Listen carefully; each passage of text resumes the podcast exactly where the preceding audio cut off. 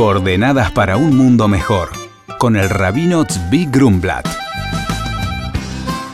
Este programa es en bendita memoria de Jahasid Tzivi Ben Fradel y su señora Bluma Bat Israel Moshe, abuelos del rabino Tzivi Grumblat, quienes fueron asesinados en los campos de concentración de Auschwitz hace 74 años, un día como hoy. Muy buenos días, Shalom. Venimos de la fiesta de Shavuot la semana pasada. Espero que todos hayan comido comidas dulces, lácteas, ricas, para llevar de esta dulzura del Shavuot a nuestra conducta de todo el año. Y aquí quisiera hacer mención de un párrafo que hay en el Talmud y compartir con ustedes porque nos habla de las virtudes básicas de los hombres, qué es el rico, qué es el poderoso, el fuerte, qué es el sabio y quién es el respetado. Cosas que cada uno quiere lograr llegar a eso. Y nos dice el Talmud en un tratado que se llama Abot, Pirkei Abot, enseñanza de los padres, que se refiere en realidad a los sabios, porque el verdadero padre es el que no solamente engendra físicamente a su hijo, sino el que le da un camino en la vida, el sabio. Y nos trae en el capítulo 4, en la primer Mishnah, una enseñanza que es la siguiente. ¿Quién es el sabio? pregunta.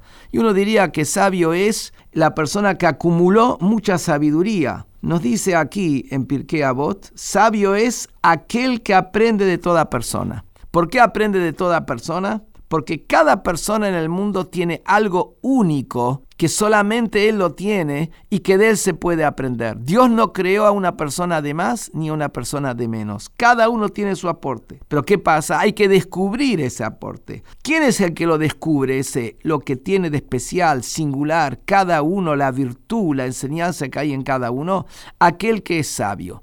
¿Y por qué la definición de sabio es el que encuentra la virtud en cada uno?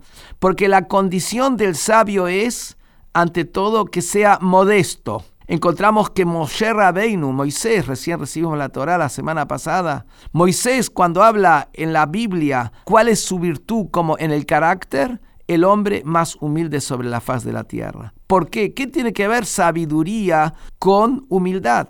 Porque la sabiduría busca encontrar la verdad de las cosas. Y la persona que le falta humildad no busca la verdad, busca su ego, busca lo que le conviene y busca acomodar las cosas a su propio interés. Ese no es sabio, ese es el tonto. Entonces necesitamos humildad. Y por el otro lado, la característica del sabio es que él tiene ganas y deseo de aprender.